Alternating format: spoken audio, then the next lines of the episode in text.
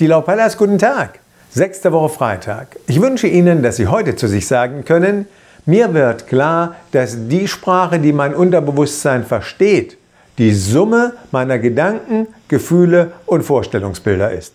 Und wenn ich mich also mit meinen Gedanken, Gefühlen und Vorstellungsbildern dort aufhalte, wo ich nicht hin will, dann kann dies mein Unterbewusstsein nicht wissen und will genau das, was ich nicht will, in mein Leben bringen.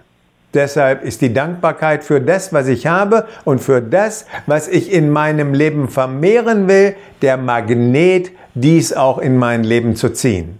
Selbstverständlich muss ich nach wie vor etwas dafür tun, damit es auch eintreten kann.